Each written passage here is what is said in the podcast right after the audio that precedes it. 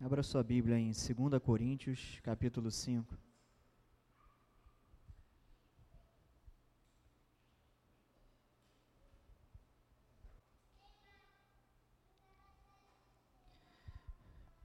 Te pedir para ficar de pé para a gente ler esse texto.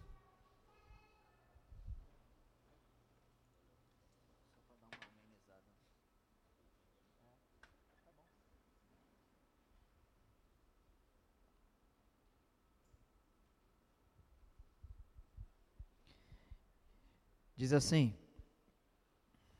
Portanto, somos embaixadores de Cristo, como se Deus vos exortasse por nosso intermédio.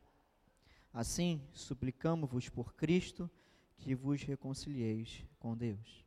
Vamos orar. Senhor, nós te damos graças nessa noite pela tua palavra. Senhor, eu te peço que o teu Espírito Santo fale conosco nessa noite, Pai. Não nos deixe, Pai, sair daqui, ou sairmos daqui, Senhor, sem ouvir e entender a Tua voz, Pai. Ilumina as nossas mentes e corações, Pai, para que Tua palavra nos alcance, Pai. E nos alcançando, nos, nos transforme, Senhor, de glória em glória, como diz as Escrituras. Senhor, que apesar de mim, que sou um instrumento falho e limitado, Senhor, a tua igreja seja alcançada pela tua voz. Que o Senhor, que é o supremo pastor, fale a essas ovelhas que estão aqui nessa noite. Nós pedimos a tua direção em nome de Jesus. Amém. Vocês podem se sentar.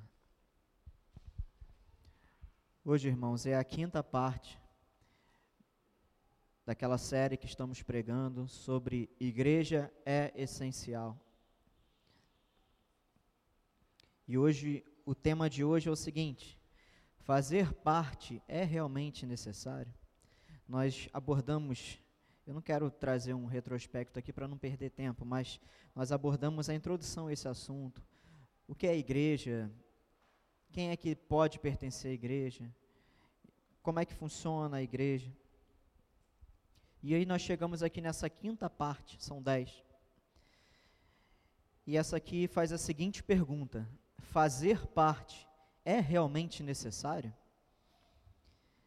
Nós saímos dessa pandemia, tudo ficou virtual, né? Tudo ficou online, à distância. E foi levantada a questão, ué, por que, que a igreja também não pode funcionar à distância? Hoje a gente está transmitindo aqui no Instagram, em, em um ato de amor pelo nosso pastor Daniel, que está em casa agora nos ouvindo. Qual a diferença de estar lá na casa dele ouvindo a gente aqui e estar aqui? Bom, eu te convido a quando acabar o culto você ligar para ele e ele vai te responder muito bem isso. A diferença é total. E, biblicamente falando, a gente não consegue pensar na igreja de uma forma que não seja igual a essa. A igreja é um ajuntamento de pessoas. Deus, desde os primórdios, quando ele fala para Abraão: sai da tua terra e da tua parentela, e vai para um lugar que eu vou te mostrar, e de ti farei uma nação. Nosso Deus é um, é um Deus que congrega o seu povo, congregou o povo de Israel. Mesmo no deserto, o povo de Israel estava congregado, com a presença de Deus habitando no meio do povo. E hoje nós vamos fazer essa pergunta, ou melhor, vamos responder essa pergunta fazer parte, é realmente necessário ser membro da igreja? E nós lemos esse texto aqui, e hoje eu vou fugir um pouquinho do que eu gosto de fazer. Eu não costumo muito pregar em mais de um texto, é uma coisa minha, eu gosto de pregar num texto só e não ficar indo em outros. Mas hoje eu vou, pelo bem do tema, usar dois textos, e o primeiro é esse. Paulo falando à igreja de Corinto: Nós somos embaixadores de Cristo. E nós nos perguntamos: o que, que o embaixador faz? O que é uma embaixada? Eu mesmo já falei pelo menos umas trocentas vezes aqui sobre isso, e o pastor Daniel também. Mas eu quero trazer uma abordagem um pouco diferente para você. Nós, quando fomos salvos por Deus, Deus nos inseriu no corpo de Cristo. O corpo de Cristo é uma realidade que nós chamamos de igreja invisível. Você consegue ver todos os irmãos em Cristo que existem no mundo? Aqueles que já existiram, que estão dormindo em Cristo? A gente consegue mensurar? A gente não consegue. Mas nós sabemos que nós fazemos parte de uma realidade muito maior do que isso aqui. Que irmãos batistas, presbiterianos, assembleianos, Nova Vida, todos aqueles que são filhos de Deus estão unidos no mesmo corpo. Nós fazemos parte do mesmo corpo. Isso a gente chama de igreja invisível, ou a igreja universal, que não é aquela da placa da universal. É a igreja universal no sentido de ser igreja de todos os povos, tribos, línguas, raças e nações. De outro lado, nós temos a igreja visível, é aquilo que nós chamamos de igreja local. E aqui nós temos aqui a nova vida do Engenho Dentro, a gente tem a nova vida de Olaria, a gente tem a nova vida de Caxias, a gente tem a Assembleia de Deus aqui do Engenho de Dentro, a segunda igreja batista aqui, perto do Rio de Janeiro, aqui no Engenho de Dentro. Nós temos igrejas locais, e nós chamamos de igrejas visíveis, porque a gente pode ver. E nós fazemos a primeira pergunta: não basta só fazer parte da igreja invisível? Ora, se Cristo me salvou, e eu já estou salvo, eu já estou inserido no corpo, eu preciso frequentar a igreja local? Nós sabemos que a igreja local, ela não salva ninguém. Ninguém é salvo por frequentar a igreja. Você pode passar a tua, igre passar a tua vida toda frequentando a igreja. Mas se você não teve um encontro com Deus, você vai passar a eternidade no inferno. É o que a palavra fala. Não basta vir à igreja.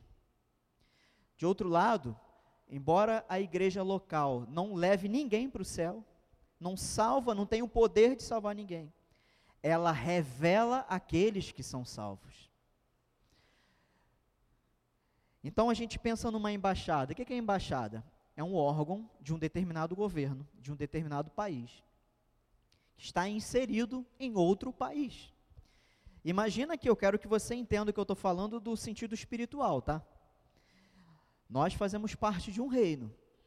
Você concorda comigo? Que nós fazemos parte de um reino, que é o reino dos, dos céus, o reino de Deus.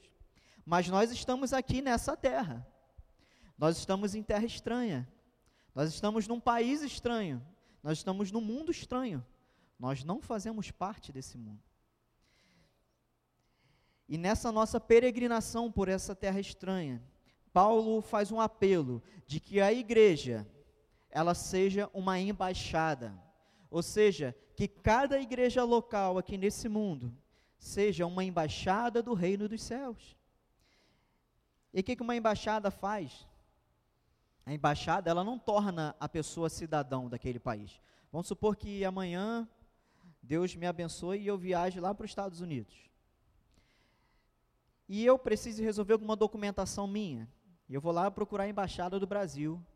Vamos supor que eu esteja lá em Houston, no Texas. Olha que sonho. Estou lá. E eu preciso de alguma coisa resolver. Eu vou procurar a embaixada do Brasil no Texas.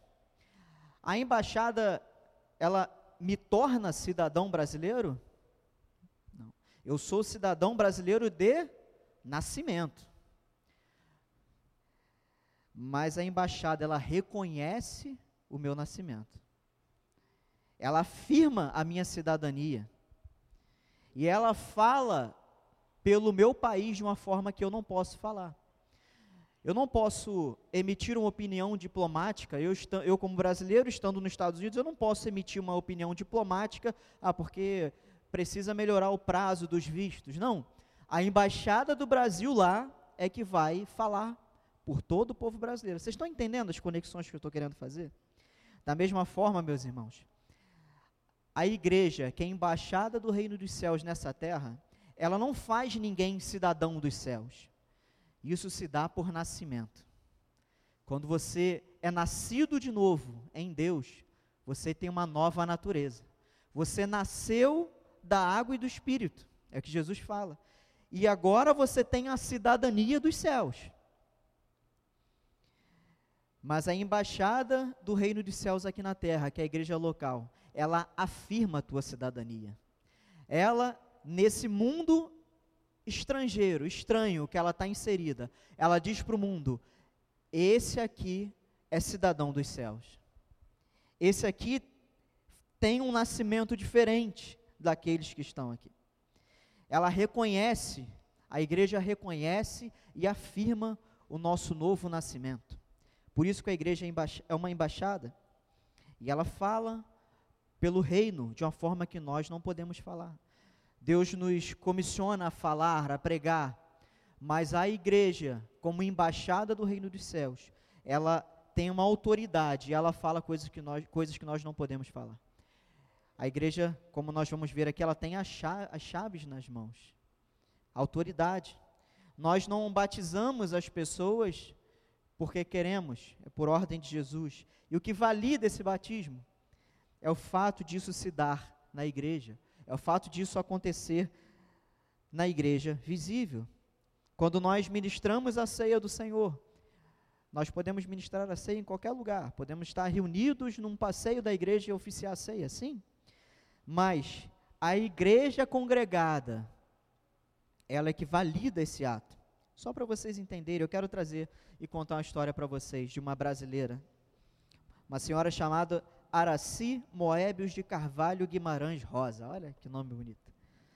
Essa mulher, ela era chefe da seção de passaportes no consulado brasileiro na cidade de Hamburgo, na Alemanha, durante a Segunda Guerra Mundial. Ela era chefe. Você para pensar, olha, Segunda Guerra Mundial, 1939 a 1945 uma mulher chefe de uma seção numa embaixada já era algo muito avançado para aquela época. Ela ainda era divorciada, o que para aquela época também era muito difícil, né? Outros tempos. Mas o que que essa mulher fazia? Por que, que eu quero te contar a história dela? Segundo algumas pesquisas, foi descoberto que essa brasileira, que ganhou, depois de, de, de morta, ganhou uma homenagem é, um, um, um prêmio de justa entre as nações, são pessoas que durante o nazismo ali se levantaram contra. Ela, como chefe dos passaportes, sabe o que ela fazia? Vocês sabem que durante a guerra os judeus foram perseguidos na Alemanha. E foi baixada uma lei que era proibido os judeus se ausentarem dali do país.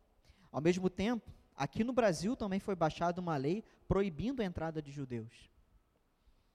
E essa mulher, como brasileira, e não aceitando essa situação, no consulado brasileiro, quando chegavam famílias judias querendo fugir da perseguição, ela pegava o passaporte deles e não carimbava um J vermelho, que era obrigatório pelos nazistas.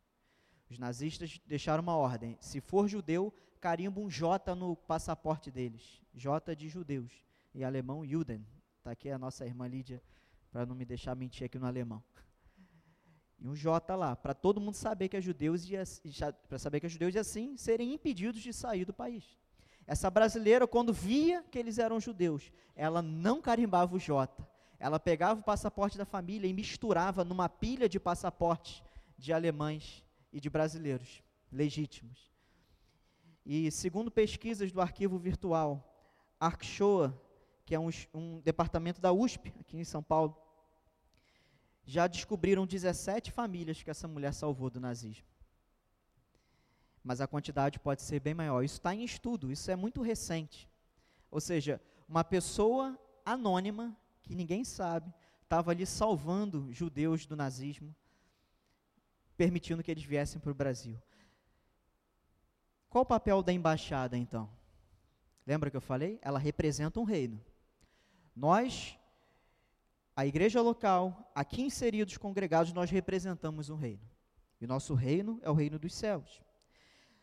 A embaixada que a igreja local, segundo, confirma a cidadania. Você é nascido de novo? Você nasceu da água do Espírito. Isso não foi pela sua vontade, mas pela vontade de Deus. É isso que Jesus fala, lá em João, capítulo 1, 2 e 3. Se isso aconteceu contigo, meu irmão, você tem uma cidadania dos céus, você nasceu de novo. E a embaixada, que é a igreja, ela confirma que você nasceu de novo. E uma outra coisa, a terceira coisa que a igreja, como embaixada, tem que fazer: promover os benefícios do, do seu reino onde está. Qual o benefício do reino de Deus? Qual o maior benefício que o reino de Deus, na pessoa de Jesus que veio à terra, trouxe? A salvação, a reconciliação do homem com Deus. Portanto, a igreja, como embaixada, ela também precisa salvar os perdidos. Assim como essa senhora, Dona Araci, fez. Ela salvou aqueles judeus, inserindo eles que não eram brasileiros, dando o visto de brasileiros. Esse é o papel da igreja. Você está entendendo o que eu estou falando? As comparações? Nós precisamos, no, no mundo, trazer pessoas para o nosso reino. E a gente traz para a nossa embaixada. E a gente, com a ajuda de Deus, é claro, nós tratamos e cuidamos daquela vida. E ela passa a ter um passaporte para o nosso reino. Nós que nascemos, que fomos inseridos nesse reino, que nascemos de novo. E se a gente quiser aprofundar um pouco a questão, nós não somos dos céus por natureza. Nós fomos adotados. É um segundo nascimento.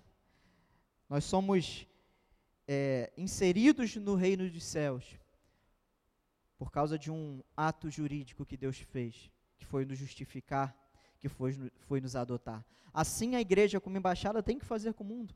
Nós estamos aqui de portas abertas, como Paulo disse aqui em 2 Coríntios 5, 20.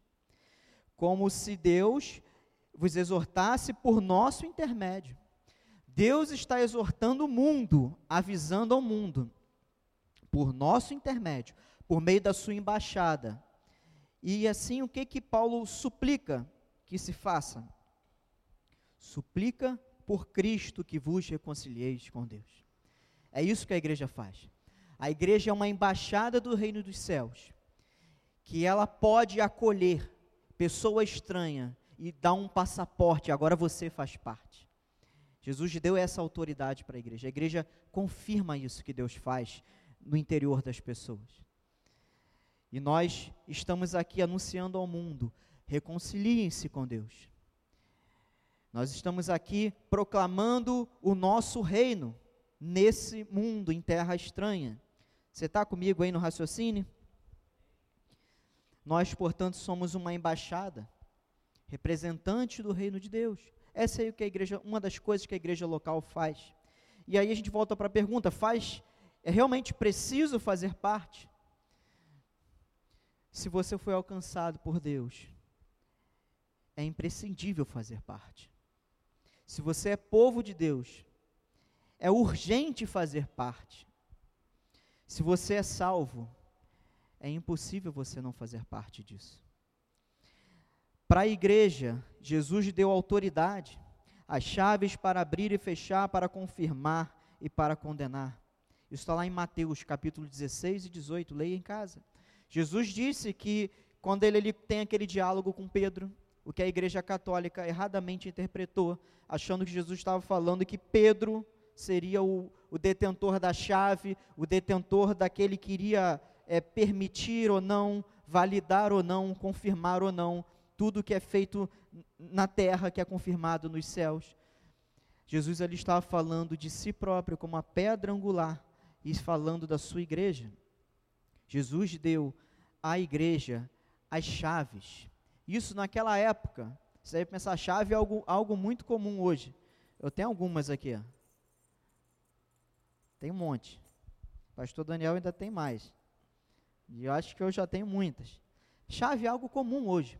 Naquela época de Jesus, chave era um utensílio um pouco mais é, chique. Nem todo mundo tinha. Era uma coisa mais rara. Era uma tecnologia, era high-tech para aquela época. Era algo de ponta. Qual é o papel da chave? É muito óbvio: abrir. A igreja foi dada a autoridade de abrir, abrir, espiritualmente falando, o reino dos céus nessa terra. O que nós ligamos aqui é ligado lá. É disso que aquele texto fala. Por isso nós temos essa função, por isso que fazer parte é urgente. Eu quero falar algumas coisas para você antes da gente ir para o segundo texto, onde eu quero aplicar algumas coisas. Se o Espírito de Deus está em você, você deseja se comprometer com o corpo de Cristo. Você praticamente não consegue evitar isso. Porque em nós habita o Espírito de Deus. E o Espírito de Deus, você anote para ler depois, Romanos 8,15, ele é um espírito de adoção. Nós fomos adotados. Se nós fomos adotados, inseridos numa família, se Ele nos adotou, nós podemos, por conta própria, nos, desculpa os professores, nos desadotarmos? Nós não podemos. Ele nos adotou para sua família, diz Romanos 8, Cristo é o herdeiro de muitos irmãos. Nós somos co-herdeiros com Cristo nessa família que Deus formou.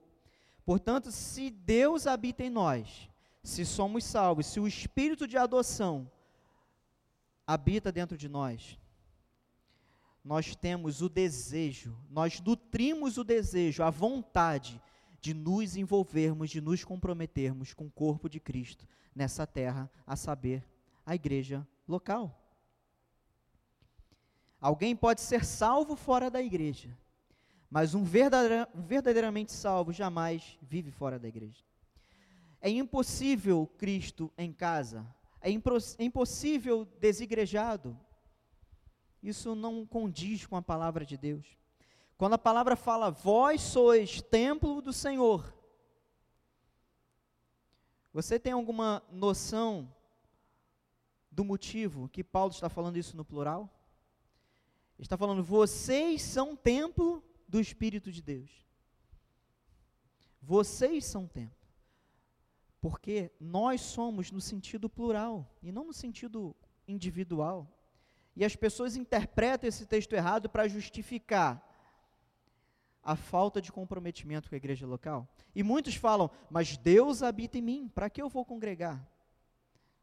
Se Deus habita em você, você tem o desejo natural de estar na igreja. A Carla bem falou aqui no louvor. Nós somos membros de um corpo. Pode a mão falar, eu não preciso do pé?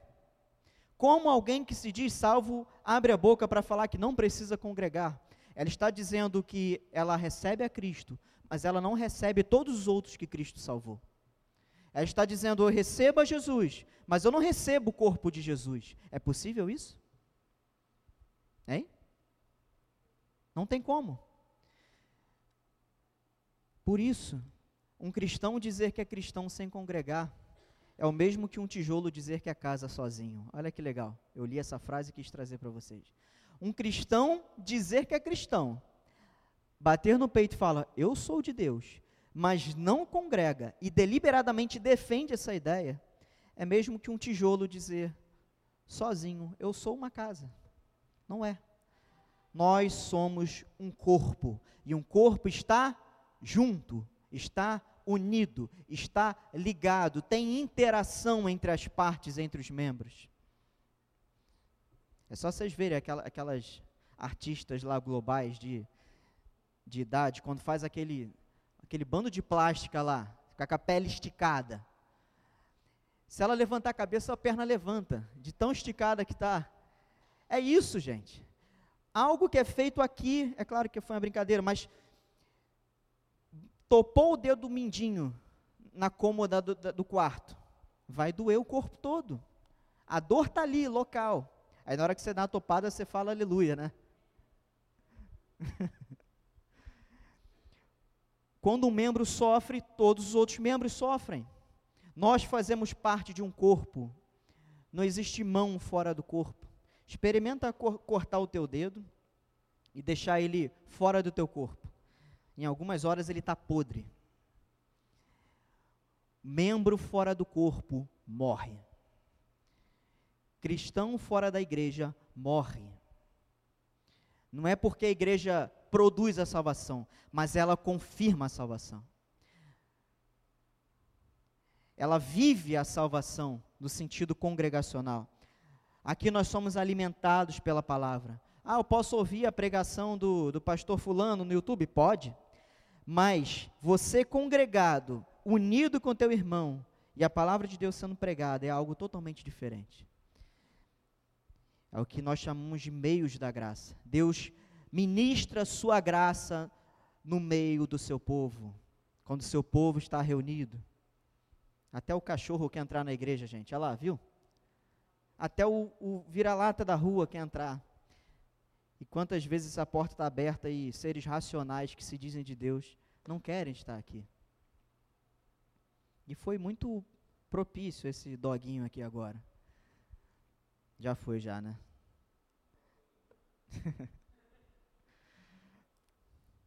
a membresia da igreja invisível. Preste atenção nisso. A membresia na igreja invisível. A nossa membresia na igreja invisível, que é a igreja de todos os crentes, de todos os cantos dessa terra. Ela cria a membresia na igreja local, que prova e demonstra a membresia na igreja invisível. Percebeu que eu fiz um ciclo? Imagina um ciclo aqui. Ser salvo produz a membresia na igreja local, que confirma eu ser salvo. Deu para ver aqui o que eu desenhei? Ser membro da igreja é uma afirmação e supervisão da igreja acerca da nossa profissão de fé.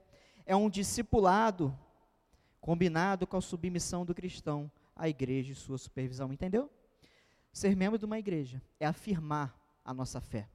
É aquilo que a gente diz que, que, que crê, professado confirmado em Atos, onde a igreja, ou na igreja, nós somos supervisionados. Lembra? Suportai-vos uns aos outros, cuidai-vos uns dos outros. Onde eu sou supervisionado por você e você é supervisionado por mim. Onde a nossa vida é supervisionada. Onde nós somos discipulados uns pelos outros. E tudo isso nós submetemos à igreja. Ocorre que muitos não gostam de ser supervisionados. Alguns não gostam de prestar contas. Alguns não gostam de, su de se submeter. E isso não tem nada a ver com o cristianismo. Eu quero ler mais algo para você aqui. Ser membro da igreja oferece a segurança do aprisco das ovelhas em que Cristo é o pastor. Oferece alimento de estar ligado a um corpo como um braço a uma coluna, em que Cristo é o cabeça. Oferece o amor de uma família em que Cristo é o primogênito de muitos herdeiros. Oferece as obrigações e deveres da cidadania em uma nação santa em que Cristo é o Rei. Deu para perceber? Como fazer parte é necessário? E para quem a gente pode olhar nas Escrituras? A gente pode falar de, de Abraão, que Deus formou um povo, de Moisés, que Deus, por meio dele, liderou um povo, e dos juízes, dos reis, do povo lá na época dos reis, louvando, congregados. Depois Jesus na, na sinagoga. A gente poderia pegar muitos exemplos. Mas qual seria o melhor exemplo de vida e de postura em relação a Deus, senão do próprio Senhor Jesus? O que, que João diz? Hoje eu estou citando muito João, né? Lá no primeiro capítulo, quando ele diz que o Verbo habitou entre nós, diz o texto, cheio de graça e de verdade. Ele veio até nós, diz as, diz as Escrituras, que ele desceu dos céus e ele habitou entre nós. Jesus não poderia ficar lá na sua glória, isolado.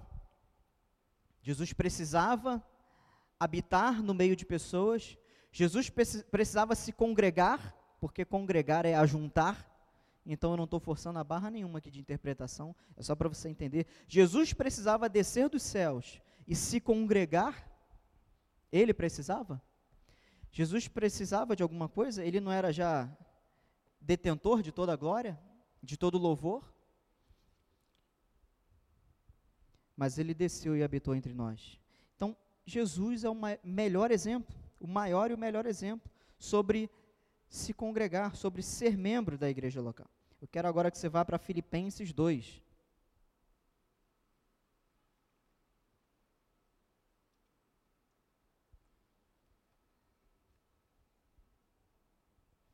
Filipenses 2, verso 5.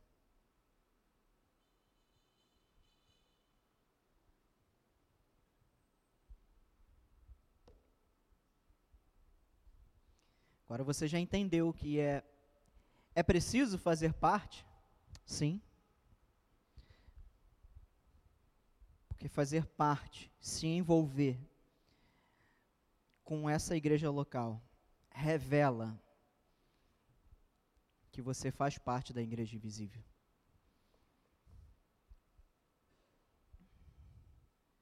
A igreja, como eu falei, é uma embaixada. Se você é cidadão dos céus, você está na tua embaixada. Ela valida, ela confirma que você realmente é um cidadão dos céus.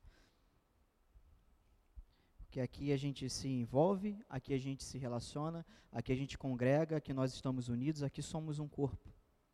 E nisso nosso Deus é glorificado. Nisso nós obedecemos a tudo que o Senhor instituiu para o seu povo. E eu quero trazer cinco agora pontos para a gente aplicar na nossa vida. E eu fiz a seguinte afirmação aqui: ser membro da igreja local é. Dois pontos. Filipenses 2,5. Tende em vós o mesmo sentimento que houve em Cristo Jesus, que existindo em forma de Deus, não considerou o fato de ser igual a Deus, algo a que devesse se apegar, mas pelo contrário, se esvaziou-se a si mesmo, assumindo a forma de servo e fazendo-se semelhante aos homens.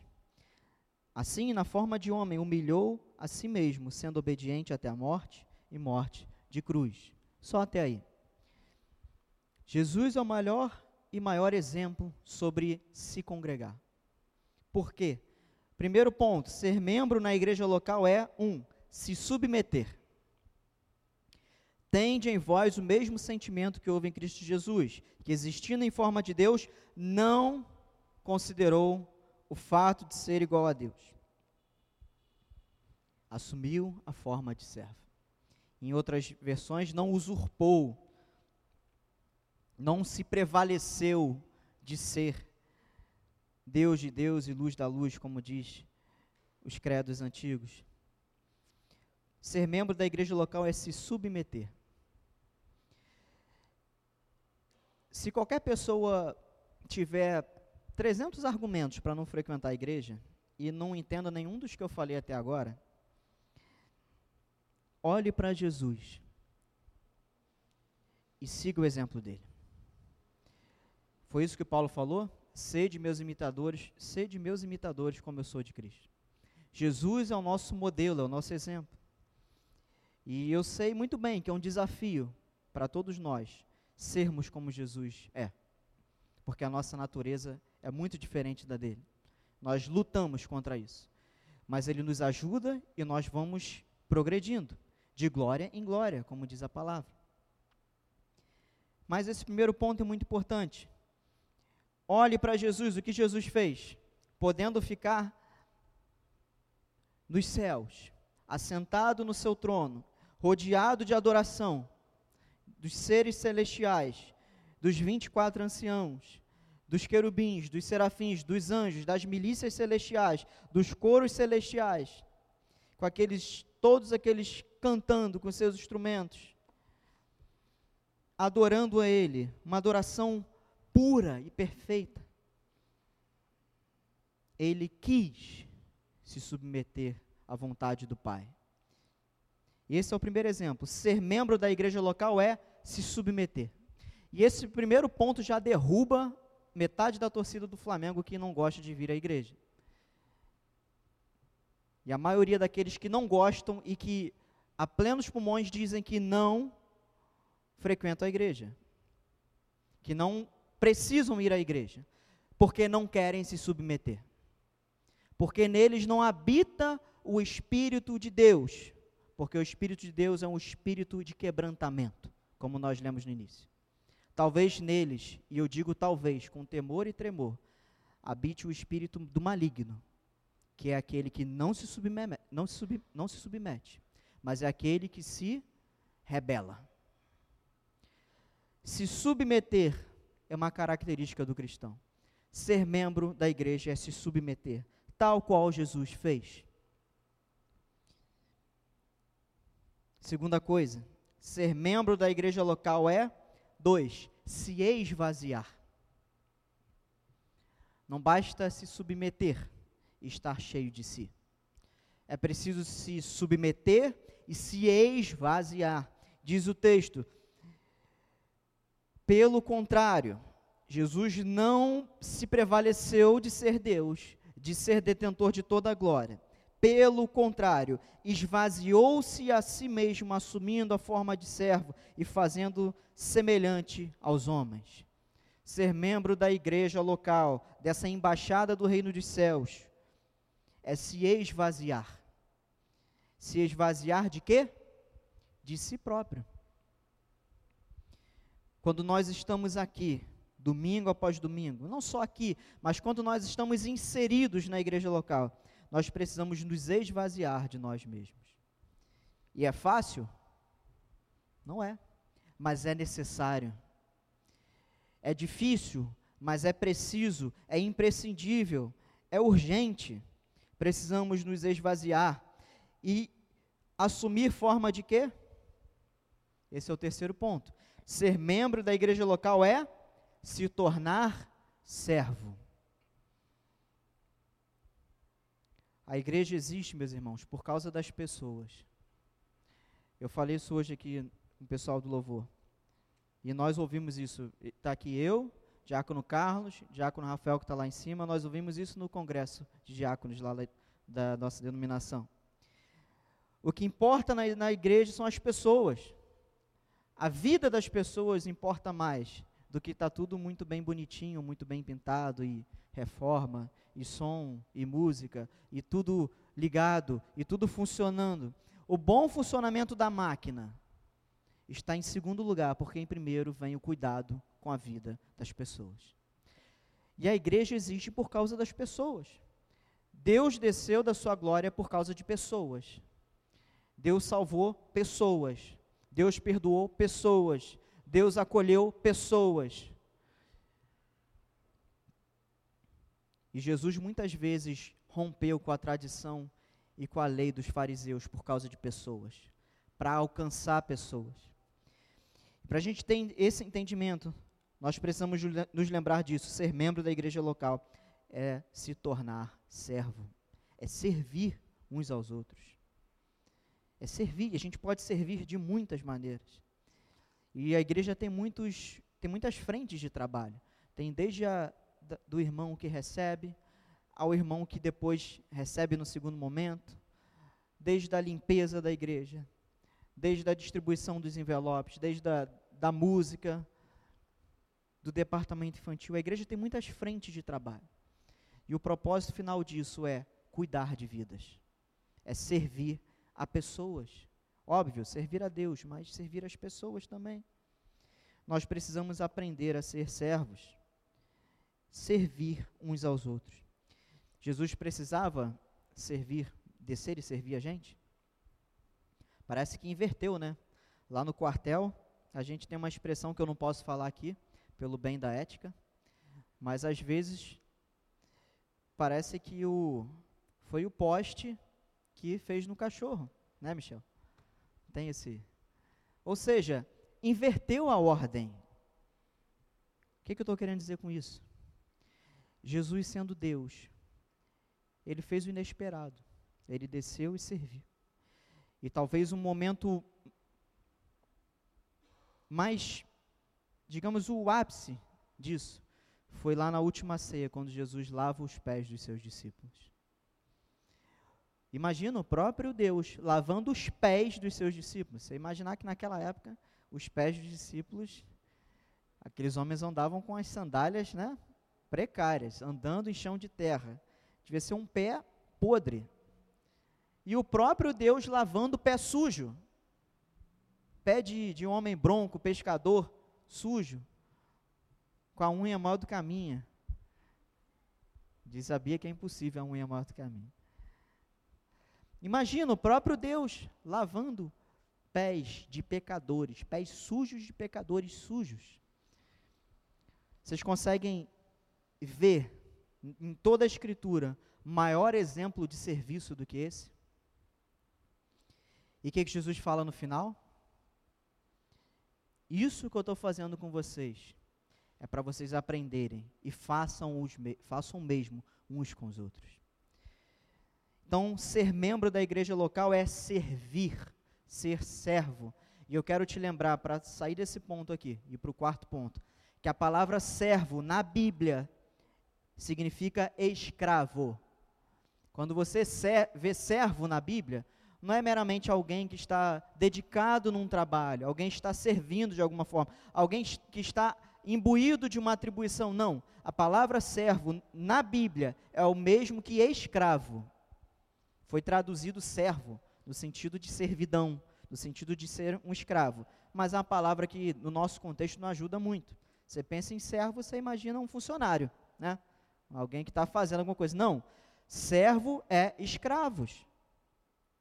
Lá no grego, lá, eu, eu não gosto mais de ficar falando essas coisas porque eu estou tentando ser mais prático, mas só para enriquecer essa informação, a palavra original do Novo Testamento, onde os discípulos ali, os escritores da Bíblia, inspirados pelo Espírito de Deus, lá com as suas penas nos seus pergaminhos, eles escreveram uma palavrinha que no grego é doulos, que é escravos.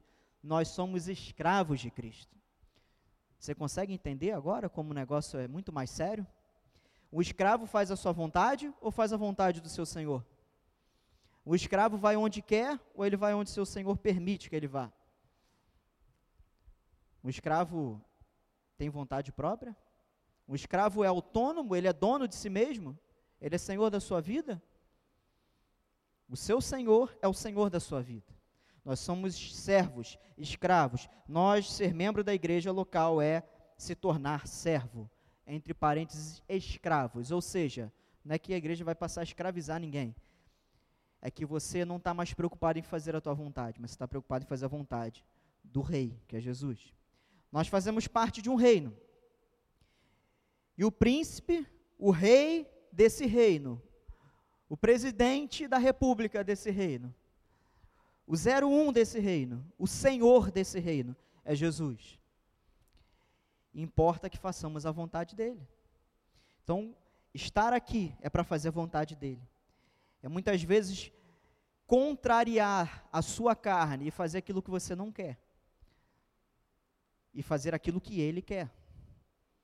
Às vezes é tomar posturas que Deus te pede e você fazer isso sem querer. Mas não interessa o que você quer, interessa o que você precisa fazer. Perdoai-vos uns aos outros. É legal, às vezes, é bonito, é romântico, é lindo perdoar o irmão que pisou no nosso pé? Não. Mas é necessário, precisa ser feito. Mas eu não quero, não importa a tua vontade, você precisa fazer isso. E se você não perdoar os pecados daqueles que te ofenderam, tampouco Deus perdoará os teus pecados, é o que a palavra diz. E é esse tipo de coisa que o escravo faz. Ele pega a sua vontade, anula a sua vontade, renuncia a, sua vontade e ele faz a vontade de Deus. Quarto ponto: ser membro da igreja local é se humilhar. Não foi isso que Jesus fez? Verso 8: assumindo a forma de homem, humilhou-se a si mesmo. Ser membro da igreja local é se humilhar. E nós vivemos dias em que as pessoas não querem ser humilhadas, elas querem ser exaltadas. O mundo quer ser exaltado, o mundo quer ser reconhecido, o mundo quer seguidores, o mundo quer like, o mundo quer fama. Mas um discípulo de Jesus não quer nada disso, ele quer se humilhar. Convém que nós diminuamos para que ele cresça. Quem falou isso? João Batista convém, é preciso, é necessário que nós sejamos humilhados ou diminuídos para que ele cresça. O nosso chamado, irmãos, é um chamado para nos humilharmos. Se você quer reconhecimento, você está no lugar errado. Embora, ao mesmo tempo, é lícito e louvável que todos sejam reconhecidos, no bom sentido, pelo seu trabalho, pela sua dedicação. Quando, por exemplo, a gente fala, irmãos, obrigado, vocês que estão colaborando com a reforma, vocês que estão colaborando orando, você que está colaborando com recursos, você que está colaborando com mão de obra. A igreja ela não precisa ser ingrata. Ela deve ser né, grata.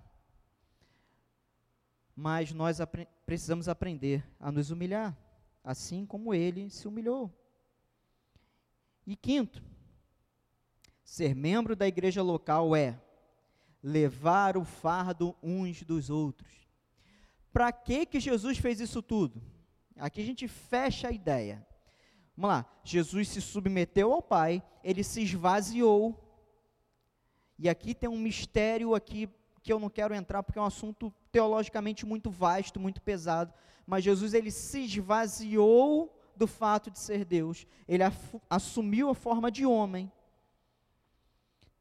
Terceiro, se tornou servo, nós precisamos nos tornar servos. Quarto, nos humilhar.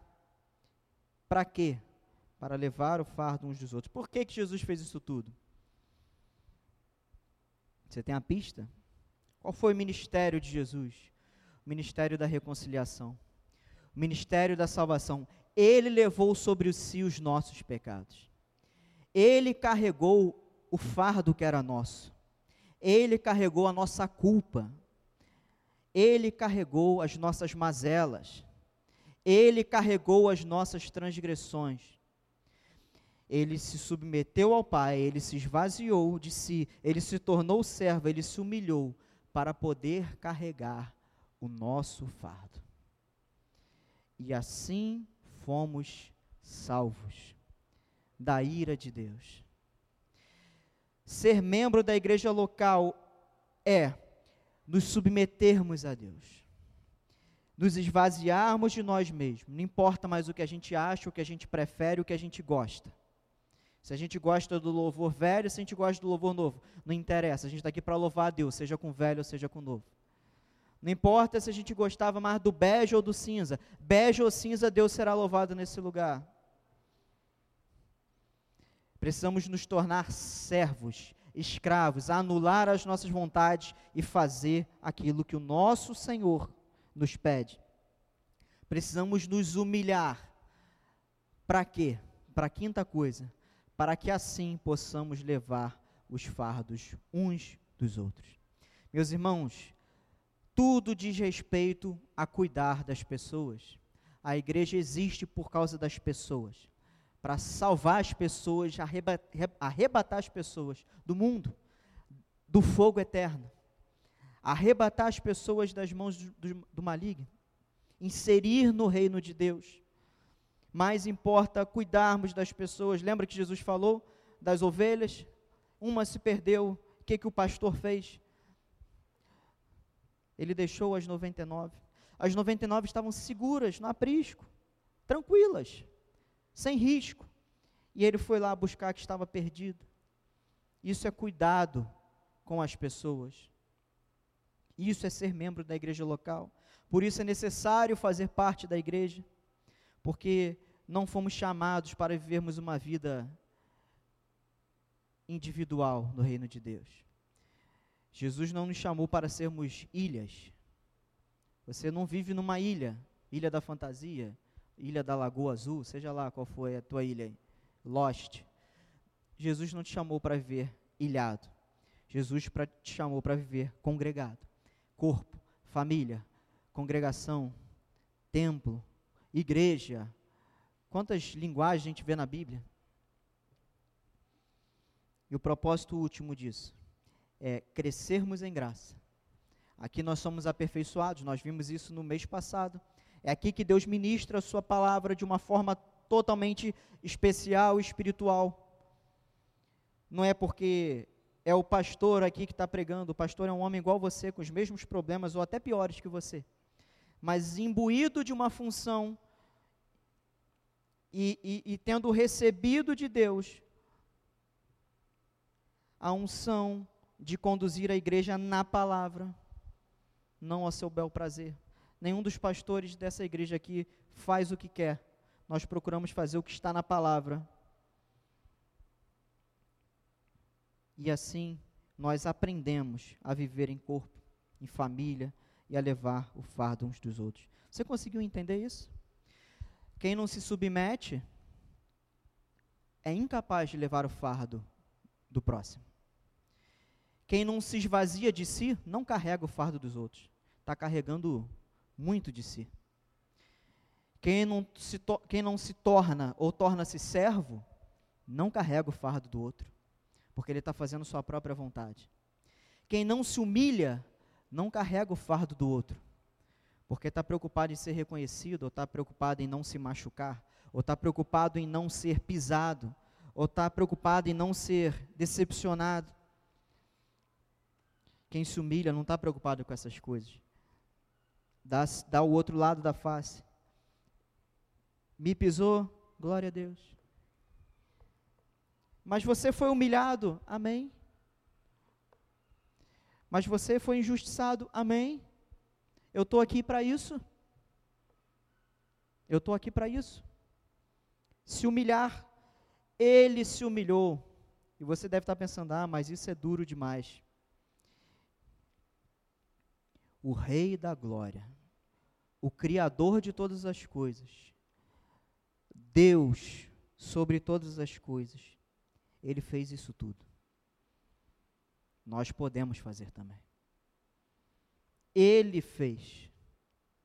E nós podemos fazer também. E no final, para encerrar, isso tudo para cuidarmos uns dos outros. A igreja é o lugar, meus irmãos, onde o ferido precisa ser cuidado, onde o magoado precisa ser tratado, onde o rebelde precisa ser ensinado, onde o cabeça dura precisa ser discipulado, onde o ignorante precisa ser trabalhado. A igreja é para isso. A igreja não é para crescer, ficar bonita e botar uma placa. E os irmãos perceberam que a placa ainda não está no lugar. Vai ser amanhã. A gente levou um bolo da empresa. E amanhã, debaixo de muita oração e de muita oração imprecatória, Senhor, se eles não instalarem amanhã, Senhor, pesa a mão. É, pastor Daniel está nessa oração. Amanhã, se eles têm um pingo de temor a Deus, eles vão instalar essa placa. Não é para ter uma placa bonita, agora está ali, ó, vai ter 4 metros aqui, 1,85 aqui, mais 3,30 aqui, olha, refletor, ótimo. É a casa de Deus, merece, merece o melhor. Mas não é sobre isso. Essa gíria aí nova da, da rede social é sobre isso? Não, não é sobre isso. Não é sobre a gente ter uma nova reorganização aqui. Não é sobre isso é sobre cuidar de almas. E nós precisamos aprender isso. Por isso, meus irmãos, respondendo à pergunta no início, fazer parte da igreja é realmente necessário? Deus já me salvou, já sou salvo. É necessário, porque Deus assim ordena, porque Deus assim institui na Sua palavra, e por causa de todos os motivos que a gente tem falado todos os segundos domingos aqui, e por causa disso que eu estou falando hoje, por dois motivos bem básicos, porque a igreja é embaixada do reino dos céus nessa terra. E ser membro da igreja local é proceder como Jesus procedeu: se submeter, se esvaziar, se humilhar, ser servo e carregar o fardo uns dos outros. Aí você pensa, mas como é que eu vou carregar o fardo do meu irmão? Não consigo carregar nem o meu. Eu trabalho de segunda a sexta, de nove às dez, eu não tenho tempo, eu não consigo nem almoçar direito nós precisamos achar meios e formas de sermos igreja na íntegra. Talvez você vai precisar renunciar um sábado teu para visitar um irmão. Talvez você vai precisar renunciar um momento de lazer teu para fazer a obra de Deus. Porque a gente tem muito isso na nossa cabeça, né? A gente vive num mundo tão corrido que quando a gente tem um tempo livre, a gente quer dedicar para nós, porque a gente merece, porque a gente rala muito, porque a gente quer ter um lazer.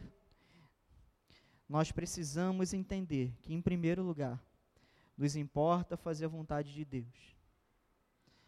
Eu não estou falando para você não ter o teu lazer, mas quando na tua lista de prioridade, quando na tua lista de teu tempo livre, se não tem nada pertinente ao reino de Deus, você precisa repensar a tua lista. Quando o que sobra é para Deus, é um domingo de noite, é um culto no mês. Claro que eu estou falando aqui muitas coisas de forma genérica. Significa que você ainda não entendeu o que é ser parte desse reino. Porque, irmãos, no final da vida, lá na nossa família, nós temos visto isso muito de perto. Com, com a Mara, com o Jaci, tomando até a liberdade de falar isso a gente está vendo eles lá a idade avançada, no final da vida, não vai importar nada do que a vaidade hoje. Não vai importar nada. No final da vida não vai importar se o que você teve, se o teu carro era do ano, não, quantos diplomas você teve, o quanto você se divertiu, o quanto você aproveitou dessa vida. A gente é bombardeado pelo mundo que a gente precisa aproveitar a vida. Não, a gente precisa servir a Deus. E todas essas outras coisas que são ótimas precisam vir a reboque. Qual o propósito de vida? Qual o teu Faça essa pergunta para você. Qual o teu propósito de vida? De cara vai vir na tua cabeça salário, carreira, família, várias coisas ótimas que não são pecado.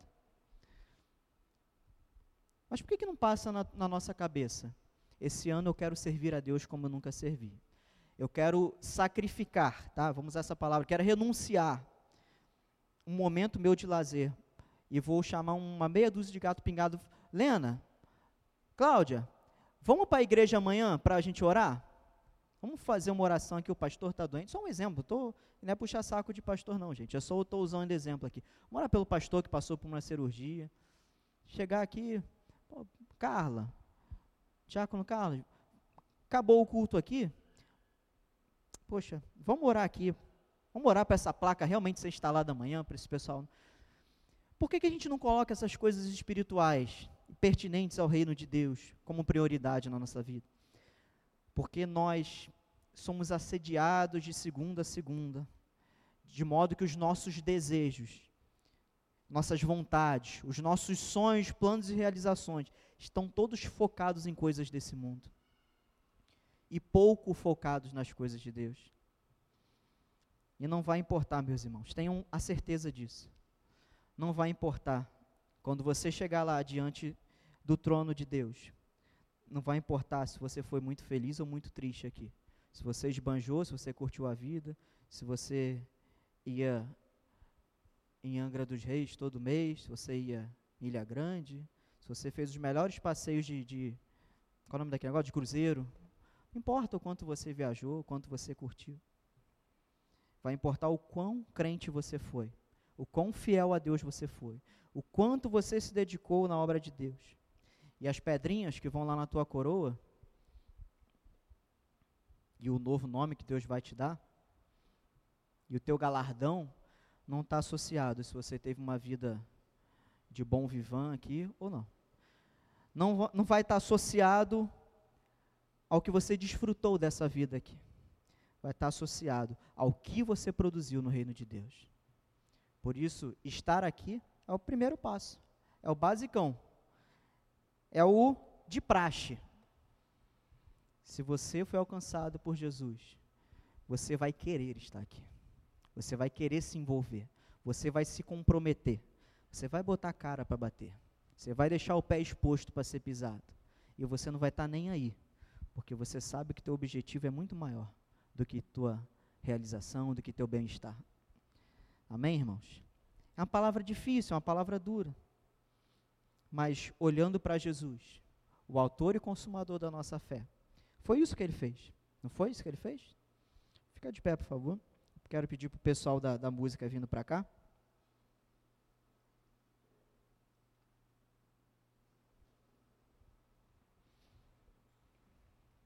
Senhor Jesus foi maltratado, xingado, cuspido, agredido, ultrajado, recebeu uma coroa de espinhos, teve o seu lado furado com uma lança. Qual foi a reação dele?